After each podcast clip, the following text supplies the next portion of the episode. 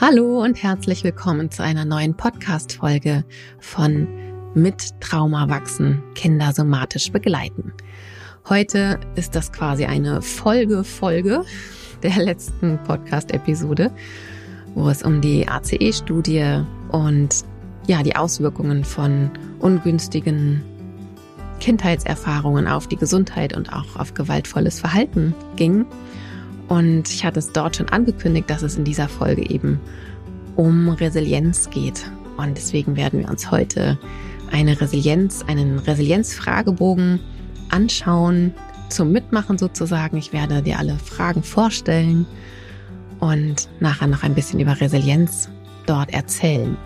Eine kleine Sache noch in eigener Sache. Wir haben ja immer im Wechsel kommt immer eine Podcast-Folge raus und in der Woche darauf haben wir eine unserer Live-Veranstaltungen. Let's Talk About Nervensystemsbrille in Aktion ist unsere aktuelle Reihe. Und nächsten Donnerstag haben wir eine Folge, in der es um Perfektionismus bei Kindern geht. Ich muss immer Erste bzw. Erster sein, egal zu welchem Preis. Und ja, da freue ich mich schon sehr drauf. Kinder, die immer alles richtig machen wollen, sich vielleicht hyperangepasst verhalten, stark emotional reagieren, wenn sie gefühlt etwas falsch gemacht haben. Und nicht nur, wenn sie gefühlt etwas falsch gemacht haben, sondern auch es nicht als Erster oder Erste gemacht haben und dann direkt an die Decke gehen. Das wurde uns als ja, Frage geschickt und wir setzen die Nervensystemsbrille auf. Ich freue mich sehr drauf und schauen uns diese Frage mal ja, durch die Nervensystemsbrille an. Komm gerne dazu, den Link dazu findest du auch in den Show Notes. Jetzt wünsche ich dir aber erst einmal viel Spaß mit der aktuellen Folge.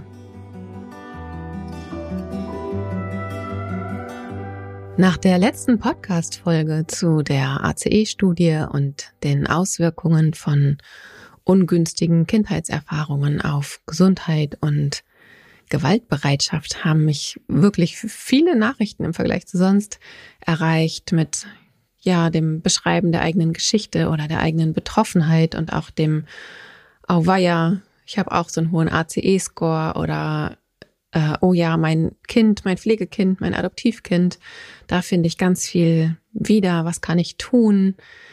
Und es, ja, wie auch bei mir, als ich meinen eigenen ACE-Score mir angeschaut habe, war ich auch erst einmal so, uff, na gut, das sind ja jetzt nicht so dolle Voraussetzungen irgendwie, um besonders alt zu werden, um besonders gesund alt zu werden. Und dann habe ich aber eben auch gemerkt, also einmal von meiner persönlichen Erfahrung, naja, ganz viele der Folgen aus der Studie treffen auf mich nicht zu. Und auch wenn ich mir andere Studien anschaue, die sich mit Resilienz beschäftigen zum Beispiel, dann gibt sich da auch ganz viel Handlungsmöglichkeit heraus, was man tun kann, wie man Kinder begleiten kann, wie man Kinder unterstützen kann, um aus ungünstigen Kindheitsverhältnissen relativ gesund eben auch rauszukommen. Und darüber möchte ich mit euch heute sprechen. Ich habe mir im Grunde das Pendant zur ACE-Studie rausgesucht. Und zwar oder zu der ACE-Skala oder zu dem ACE-Fragebogen. Und zwar einen Resilienzfragebogen. Dieser Resilienzfragebogen, den kenne ich von Kathy Kane. Wer regelmäßig meinen Podcast hört oder in meinen Seminaren sitzt, weiß, dass ich sehr viel von Kathy Kane halte und ihre Arbeit sehr viel bei ihr gelernt habe, selber bei ihr assistieren durfte im Training. Und in ihrem Buch Nurturing Resilience, auf Deutsch heißt es Bindung, Regulation und Resilienz, benutzt sie auch oder beschreibt sie auch ähm, diesen Resilienzfragebogen und verweist auch auf entsprechende Studien. Und diesen Fragebogen möchte ich dir heute vorstellen. Ich verlinke euch diesen Fragebogen auch in den Show Notes. Und wenn du in eine Suchmaschine Resilienzfragebogen oder Resilience Questionnaire eingibst, dann findest du auch noch diverse andere. Das ist jedoch der Fragebogen, den Kathy Kane auch in ihrem Buch benutzt hat. Der ist vom Southern Kennebec Healthy Start Program. Ich mag ihn ganz gerne. Lasst uns mal gemeinsam reinschauen. Ja, und wenn für dich der Begriff Resilienz noch ein bisschen unvertraut ist, dann mag ich dir gerne meine Podcast-Folge empfehlen, in der ich schon über Resilienz und auch ein Resilienzmodell, ein Schalenmodell gesprochen habe, was ich gerne benutze. Den Link dazu findest du auch in den Show Notes. Ja, und wenn du Lust hast, dann nimm dir doch einen Zettel und einen Stift und geh mit mir gemeinsam die Fragen des Resilienzfragebogens durch und mach auch deine Häkchen und zähl dort deine, deine Punkte sozusagen. Und du wirst sehen, da gibt's bestimmt etwas. Auf jede dieser Fragen kannst du mit fünf verschiedenen Antworten antworten. Und zwar einmal definitiv wahr, wahrscheinlich wahr, weiß ich nicht, bin ich sicher, wahrscheinlich nicht wahr oder definitiv nicht wahr. Das heißt, du hast hier fünf Möglichkeiten, auf jede Frage zu antworten. Und genau, dann lass uns gerne starten. In diesem Fragebogen werden die Begriffe Mutter und Vater benutzt und für mich persönlich ist es nicht ganz eindeutig, was damit gemeint ist. Ob es die Biologe, ob die biologischen Eltern an dieser Stelle gemeint sind, wobei sich nicht alle als Mutter und Vater bezeichnen. Also ich würde es, man kann es als die beiden leiblichen Elternteile begreifen, aber manche Kinder wachsen ja eben nicht bei ihren leiblichen Elternteilen auf, sondern in Pflegefamilien, in, Adoptivfamilien. Manche Kinder haben zwei Mamas, manche zwei Papas, manche äh, andere Co-Elternteile. Manche wachsen bei ihren Großeltern auf. Also da bin ich mir persönlich gar nicht ganz sicher, wie das dort gemeint ist. Und ich lade dich einfach ein, das für dich so zu interpretieren, wie es sich für dich stimmig anfühlt. Also, ob du deine leiblichen Eltern dort siehst oder Pflegeeltern, Adoptiveltern oder andere Hauptbezugspersonen in deinem Leben. Dann kommt hier die erste von 14 Fragen. Ich glaube, dass meine Mutter mich geliebt hat, als ich klein war. Genau, und hier schaue, ob es deine Mutter als Hauptbezugsperson war oder jemand anderes oder wie auch immer du diese Person genannt hast. Und die zweite Frage ist ganz ähnlich. Ich glaube, dass mein Vater mich geliebt hat, als ich klein war. Also falls es eine zweite Hauptbezugsperson gab, hast du dich oder glaubst du, dass du von dieser Person geliebt wurdest, als du klein warst? Die dritte Frage lautet, als ich klein war, haben andere Menschen meiner Mutter und meinem Vater, also meinen beiden, falls es zwei gab, Hauptbezugspersonen geholfen, sich um mich zu kümmern und sie schienen mich zu lieben.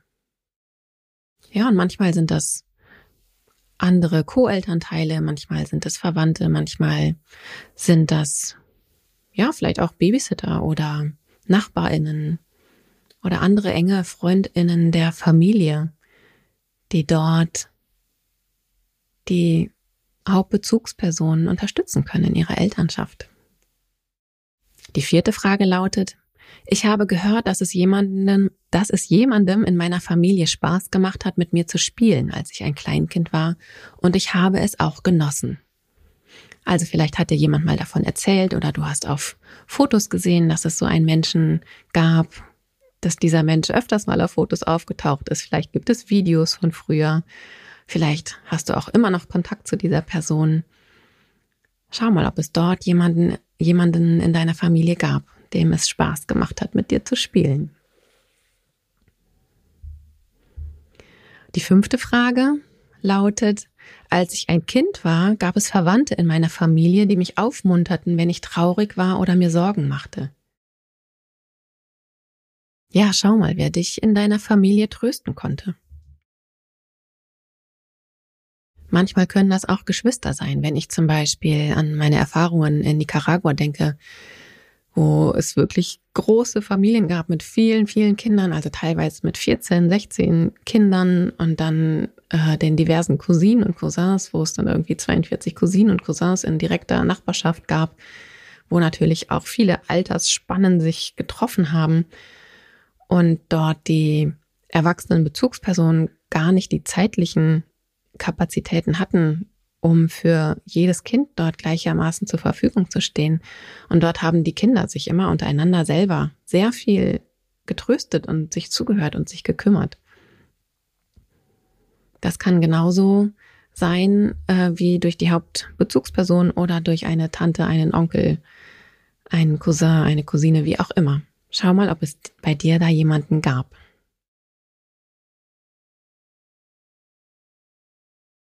In der sechsten Frage, da gehen wir etwas außerhalb der Familie mal schauen. Als ich ein Kind war, schienen mich Nachbarinnen oder die Eltern meiner Freundinnen zu mögen. Ja, wie war das da? Wenn du zu deinen Freundinnen nach Hause gegangen bist, hattest du Freundinnen, zu denen du nach der Schule oder nach der Kita mal mitgegangen bist? Hattest du dort ein Kontaktfeld und mochten dich diese Familien?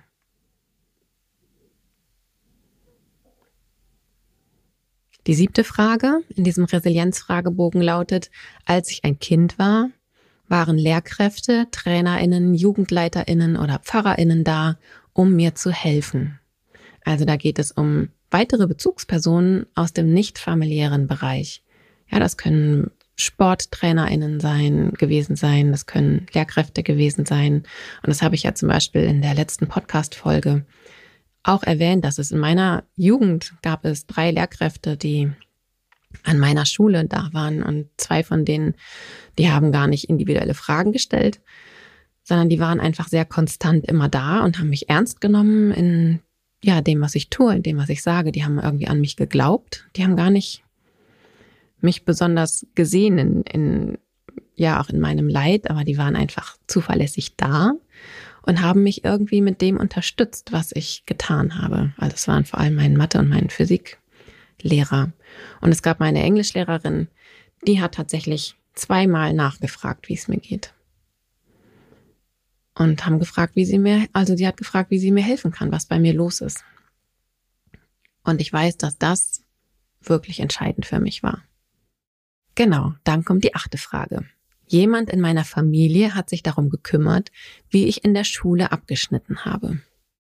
Also gab es jemanden in deiner Familie, der oder die sich darum gekümmert hat, wie es dir auch leistungstechnisch in der Schule geht und sich vielleicht gekümmert hat, mit dir Hausaufgaben zu machen, mit dir für Klassenarbeiten zu lernen, dich Vokabeln abzufragen oder einfach, ja, dich unterstützt hat, wie man vielleicht auch lernt, dir Schulbücher besorgt hat und sich einfach gekümmert hat, damit ja du in der Schule auch irgendwie vorankommst. Die neunte Frage lautet, meine Familie, Nachbarinnen und Freundinnen haben oft darüber gesprochen, wie wir unser Leben verbessern können. Das hat für mich ganz viel damit zu tun, einen bewussten Umgang mit dem eigenen Leben zu haben, ähm, ja auch selbstwirksam etwas an seinem Leben gestalten zu können, Dinge bewusst zu haben, die nicht so gut laufen, aber auch zu wissen, wie es irgendwie besser laufen könnte oder wie es zumindest schön wäre und sich gemeinsam mit anderen vielleicht auch Gedanken zu machen, was man machen könnte, damit es der gesamten Familie besser geht. Und vielleicht hast du das nicht von deiner Familie mitbekommen, aber vielleicht von Nachbarinnen oder von Freundinnen und hast diese diese Information überhaupt, aha, man kann überlegen, wie es eigentlich besser sein könnte. Ah, man kann etwas tun. Ja, das geht in Richtung Selbstwirksamkeit. Hast du Vorbilder gehabt, die irgendwie dir ein Vorbild in Sachen Selbstwirksamkeit und ja, wie kann man das noch ausdrücken? Ich kann mein Leben gestalten sein konnten. Genau, und dann kommen wir zur zehnten Frage. In unserem Haus gab es Regeln und es wurde von uns erwartet, dass wir sie einhalten. Und ich weiß, wenn ich bei meinen Kindern gibt es manche Regeln, die sie überhaupt gar nicht mögen. Und dann denke ich immer wieder an Nora Imlau und ihr Buch Meine Grenzen sind dein Halt und denke natürlich auch an meine Praxis, dass bestimmte Regeln einfach wirklich Orientierung geben und dass innerhalb dieser Regeln, dieses, dieser Bande sozusagen Begrenzungen vom Außen sehr viel Freiraum entstehen kann. Aber da ist jemand im Außen, also eine erwachsene Bezugsperson, die darauf achtet, dass es einen Rahmen gibt, damit es allen Anwesenden im Haus gut geht. Finde ich einen ganz spannenden Punkt, dass dieser hier in dem Resilienzfragebogen auftaucht. Finde ich super. Freut mich sehr. Die elfte Frage lautet, wenn es mir wirklich schlecht ging, konnte ich fast immer jemanden finden, dem ich vertraute oder mit dem ich reden konnte. Und das muss nicht eine Person aus der Familie sein. Also hier wird explizit das alles offen gelassen. Das kann genauso gut, ja, die Englischlehrerin zum Beispiel sein, der ich wirklich vertraut habe. Ich habe einmal selber dann den Weg zu ihr in die äh, sie war auch Vertrauenslehrerin bei uns in der Schule. Ich habe den Weg zu ihr in die Sprechstunde gesucht und mich ihr einmal anvertraut. Gab es irgendeinen Menschen, dem du vertrauen konntest und mit dem du reden konntest, wenn es dir schlecht ging? Und es reicht eine Person, um hier dein Kreuzchen an die entsprechende Stelle machen zu können. Die zwölfte Frage lautet, als Jugendliche oder als Jugendlicher haben die Leute gemerkt, dass ich fähig war und etwas zustande bringen konnte. Ja, hast du gemerkt, dass das, was du tust, irgendwie auch Wertschätzung bekommt? Dass du gesehen wirst in dem, was du tust, was du kannst? Oder ist es untergegangen? Ja, also hier reicht es, dass eine Person gesehen hat, dich in deinem Können gesehen hat und dich in deiner Fähigkeit wahrgenommen hat, etwas zustande zu bringen. Die dreizehnte Frage. ich war unabhängig und ein Draufgänger beziehungsweise eine Draufgängerin. Diese Frage finde ich lustig. Die hätte ich da so gar nicht erwartet. Und äh, ja, wie warst du? Warst du unabhängig und ein Draufgänger, eine Draufgängerin? ich würde sagen, ich nicht so. Die vierzehnte Frage, und da kann man sich sicherlich auch drüber streiten, finde ich. Zumindest müsste ich da nochmal drüber nachdenken. Ich glaube, dass das Leben das ist, was man daraus macht. Hm. Also ich glaube, man kann aus vielem etwas machen, aber es macht schon einen Unterschied, was man für Startbedingungen irgendwie hat. Also das zeigen ja eben diese ganzen Studien, dass es eben nicht egal ist, wie man startet. Ja, das war der Resilienzfragebogen vom Southern Kennebec Healthy Start Program. Und ja, zähl doch gerne mal deine Resilienz-Score-Punkte zusammen. Und je höher da deine Punktzahl natürlich ist, desto bessere Chancen hast du, auch und die Studien belegen das, dass du eben auch aus widrigen Umständen relativ gut herausgehen kannst. Und ich habe tatsächlich eine ziemlich hohe Scorezahl hier in diesem Fragebogen. Also ich selber habe dort einen Score von 10, 10 von 14 und das erklärt mir natürlich auch bei einem ACE-Score von sieben, wo ich eigentlich echt so, hui, hui, hui, das hätte auch echt anders ausgehen können. Aber wenn ich da eben diesen Score von zehn in, der, in dem Resilienzfragebogen entgegensetze, was natürlich ne, rudimentär, das ist nicht auf alle übertragbar. Ich hatte einfach wirklich an vielen Stellen auch wirklich Glück, dass ich Menschen an meiner Seite hatte und die richtigen Therapiestunden irgendwie zum richtigen Zeitpunkt nehmen konnte, damit äh, ich da irgendwie mein Leben verändern konnte und wirklich in eine andere Richtung lenken konnte. Aber was finde ich wirklich schön deutlich wird, wenn wir uns auf diese Unterstützungen, auf die Umstände, die eben neben den ganzen Widrigkeiten sind, wenn du ein Kind hast, was es im Außen schwer hat oder wo es vielleicht einen Elternteil gibt, ne, wo die Familie zerbrochen ist, wo es Streit gibt, wo die familiären Verhältnisse vielleicht nicht optimal sind. Du als Elternteil, was du vielleicht bist, kannst auf jeden Fall dazu beitragen, die Resilienz-Score-Zahl deines Kindes zu erhöhen. Du hast Möglichkeiten für dein Kind da zu sein. Du kannst dir ja eben auch Nervensystemswissen aneignen, um dein Kind besser zu verstehen, um Ansprechpartnerin zu sein, um deinem Kind dort bessere Chancen zu geben, auch wenn es irgendwo Widrigkeiten gibt und auch dolle Widrigkeiten. Auch dort kann ich nochmal auf Nora Imlau verweisen, auf ihr anderes Buch In guten Händen, dass es ja gar nicht unbedingt immer von der Hauptbezugsperson, von der Mutter oder dem Vater oder wem auch immer abhängt, dass das Kind eine sichere Bindung zum Beispiel erfährt. Das können auch andere Personen im Umfeld sein. Aber das könnte zum Beispiel eine Sache sein, wenn du selber als Elternteil merkst, oh Mann, ich bin selber irgendwie so aufgewachsen, dass ich gar nicht zu sicheren Bindungen in der Lage bin.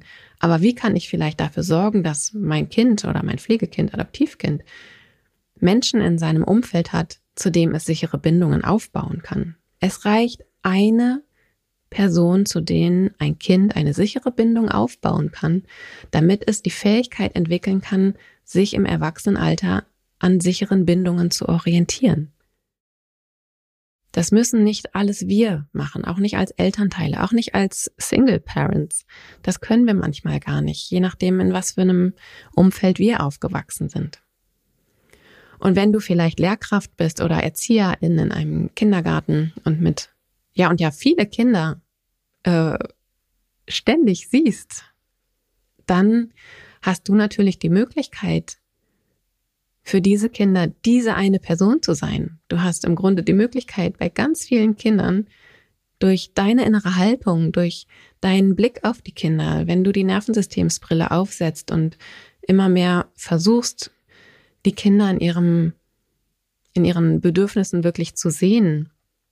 Und wir werden das nicht immer alle schaffen, aber wir können, ja, es versuchen. Und wir können als Lehrkräfte, als ErzieherInnen oder als pädagogische Fachkräfte auf anderen Wegen oder wenn wir als TherapeutInnen in Praxen arbeiten, können wir für Kinder diese eine Person sein, die eben auch auf der in einem Resilienzfragebogen dafür sorgt, dass dort Scores gemacht werden, um dann zumindest ähm, ja andere Voraussetzungen zu schaffen. Wir können, egal in welcher Position wir sind, einen Unterschied machen. Wir können als pädagogische Fachkräfte dafür sorgen, dass wir in der Elternarbeit zum Beispiel dafür ein Bewusstsein schaffen. Wir können aber, wenn wir selber die Kapazität nicht haben, was oft genug der Fall ist in Schulen und Kitas bei den ganzen Missständen, die es dort gibt durch Fachkräftemangel, können wir versuchen, okay, wie können wir vielleicht andere Fachkräfte einladen, die dazu arbeiten? Wie können wir vielleicht Regulationsstrategien bei uns in die Schule oder in die Kita bringen. Ja, das ist genau der Punkt, wo wir mit Helper Circle ja versuchen, SOS-TrainerInnen auszubilden, damit wir in Schulen und in Kitas und in Bildungseinrichtungen kommen können, um diese Fachkompetenz zu vermitteln, weil das ja nicht auch noch auf den Lehrkräften alles lasten kann. Wir können diese eine Person im Leben eines Kindes sein, damit dieses fleißig, ich sage jetzt mal, Resilienz-Score-Punkte sammeln kann. Also ja, ist ein bisschen der falsche Ausdruck. Aber damit es ein Gegengewicht haben kann, eben auch um widrige Umstände besser überstehen zu können. In einer Studie von Fröhlich-Gildhoff und Rönnau-Böse von 2014 wurden eben diese protektiven Faktoren herausgearbeitet. Die emotionale Bezugsperson, und das heißt nicht, dass das die Mutter sein muss oder eine Hauptbezugsperson, sondern es kann, es reicht eine Person, eine emotionale Bezugsperson, einen stabilen Familienzusammenhalt. Ja, und da ist die Politik, finde ich, auch wirklich gefordert, da mehr Unterstützung reinzugeben, mehr soziale Strukturen zu schaffen, um Familien und auch gerade Single-Familien, Alleinerziehende, Getrennterziehende wirklich zu unterstützen. Da wird am 26. April diesen Jahres von Anne Dittmann ein Buch erscheinen, Solo, selbst und ständig, was Alleinerziehende wirklich brauchen. Da freue ich mich schon sehr drauf. Mal gucken, was mir gut getan hätte. Also ich kann durchaus auch ein paar Sachen sagen, die mir als Alleinerziehende, getrennte Erziehende wirklich gut getan hätten und das Thema Mental Load, Familienverantwortung etc. mit einbeziehen. Ja, das sind echt Herausforderungen, die in unserer Gesellschaft ein bisschen äh, unter den Teppich gekehrt werden. Und ich finde es wichtig, dorthin zu schauen und diesen stabilen Familienzusammenhalt, egal wie die Familie aussieht, was braucht eine Familie, egal wie viele Familienmitglieder und wie viele Erwachsene, erwachsene Bezugspersonen dazugehören, was braucht Familie, um einen stabilen Familienzusammenhalt für das Kind oder die Kinder. geben zu können. Ein weiterer Punkt, der in dieser Studie von Fröhlich, Gildhoff und Rönner Böse herausgearbeitet wurde, ist eine hohe Schulbildung. Und dafür braucht es sicherlich mehr Gelder in den Schulsektor, damit die kognitiven Fähigkeiten auch durch genügend Fachkräfte, Lehrkräfte ans Kind gebracht werden können und dort mit weniger Stress dran gebracht werden können. Denn mit viel Stress lernt es sich nicht und dann kann man schön einen hohen Schulabschluss haben, aber auf dem Papier, dann bringt es uns nicht so wirklich was. Also da kann man wirklich sehen, was es sich lohnt, Geld in Bildung zu investieren. Und wenn das in der Schule nicht funktioniert, weil die Bedingungen dort sind, wie sie sind, dann braucht es außerschulische Möglichkeiten oder dann ist es hilfreich, außerschulische Möglichkeiten zu haben, um die Bildung in der Familie der Kinder hochzuhalten. Ein weiterer Punkt in dieser Studie sind hohe Sozialkompetenzen. Und da kommen für mich auch die SOS-Übungen, die Regulationsfähigkeit mit rein. Denn, oder gewaltfreie Kommunikation, Tools. Und das braucht natürlich Erwachsene, die dieses Wissen haben, die dieses Wissen unterstützen können, die dieses Wissen als, ja, in der Praxis an die Kinder weitergeben können. Dazu gehören Eltern, Pflegeeltern, Adoptiveltern, dazu gehören für mich aber natürlich auch die ganzen pädagogischen Fachkräfte, die diese Sozialkompetenzen durch ihr Handeln, jetzt nicht durch Workshops für Kinder immer unbedingt, aber durch ihr eigenes Vorbild an die Kinder weitergeben können. Sozialkompetenzen sind so, so wichtig. Und wenn wir das mit dem Wissen über die Funktionsweise des Nervensystems kombinieren, dann können wir da wirklich noch mehr rausholen, finde ich. Und deswegen, ja, mag ich diesen Bereich so sehr und deswegen mache ich das mit Helper Circle auch so gerne, weil es eben genau an diesen Punkten ansetzt. Und auch der letzte Punkt, positive Selbstwirksamkeitserfahrungen, ist natürlich ein ganz wichtiger Bereich auch. Also wo können Kinder die Erfahrung machen, dass sie Selbstwirksamkeit erleben, dass sie etwas in Angriff nehmen können und damit etwas bewirken können, dass sie selber für sich sorgen können in Bereichen, die altersgemäß für sie auch äh, gut sind. Also zum Beispiel die SOS-Übungen, finde ich, sind ein großer Teil eben auch davon, um Kindern die Selbstwirksamkeit zu geben, erfahren zu können, dass sie sich in emotionalen Ausnahmezuständen oder in halb, also wenn sie so ein bisschen, ja, in hohen emotionalen Ausnahmezuständen braucht es Koregulation durch Erwachsene, weil Kinder das in dem Alter, in je, je jünger sie sind, noch nicht so gut können. Aber je früher sie lernen, dass sie eben auch Tools haben, mit denen sie selbstwirksam sich selber regulieren können. Und wo sie natürlich, ne, und wo andere Punkte mit hinzukommen, wo sie selbst innerhalb bestimmter Grenzen sehr viel mitbestimmen und mitgestalten können. Das hat einen enormen Einfluss auf die Resilienz. Ich verlinke euch die Studie in den Show Notes. Und ähm, ja, ich hoffe, du hast ein bisschen für dich mitnehmen können, für deine Kinder, Pflegekinder, Adoptivkinder mitnehmen können oder für deine Kinder in der Schule oder Kita oder wo auch immer. Und wir haben jetzt hier zwei Folgen gemacht, die so ein bisschen anders waren ja als sonst. Ich würde mich total freuen, äh, ein Feedback dazu zu hören, wie dir das gefallen hat. Ob es ja mehr in dieser Richtung schön wäre, ob ähm, die Fragen von euch schöner sind, ob dir das besser gefällt oder ob es ein Mix aus beidem ist. Sag gerne Bescheid, schreib mir gerne eine E-Mail an feedback at helpercircle.de und natürlich freuen wir uns immer, und ich werde nicht müde, das zu sagen, äh, über dein Like, über deine Sternchen hier bei der Bewertung dieser Podcast-Folge, egal wo du sie hörst. Du wirst bestimmt irgendwo ein Sternchen oder lieber vielleicht sogar fünf vergeben können. Ich freue mich wahnsinnig, wenn ihr bei ähm, Apple Podcasts, ich weiß gar nicht, ob es bei Spotify auch mittlerweile möglich ist, Kommentare abgebt. Das pusht einfach wirklich diesen Podcast. Die letzte Folge haben so unheimlich viele Menschen gehört. Das hat mich sehr gefreut. Und ich glaube, es ist einfach wirklich relevant, das, was wir hier ja auf diesem kostenlosen, mit diesem kostenlosen Medium wo ja doch immer viel Recherchearbeit, Aufnahmearbeit, dann Schneidearbeit, was ja eben auch Geld kostet. Also unterstütz uns gerne, indem du uns ja dein Like, dein Sternchen, deine Kommentare gibst, sei es eben bei den Podcast-Anbietern oder auf Instagram, indem du dort den entsprechenden Post vielleicht teilst und vielleicht erzählst du anderen von dieser Podcast-Folge oder allgemein diesem Podcast. Wir würden uns sehr, sehr freuen. Jetzt wünsche ich dir erst einmal einen wunderschönen Tag.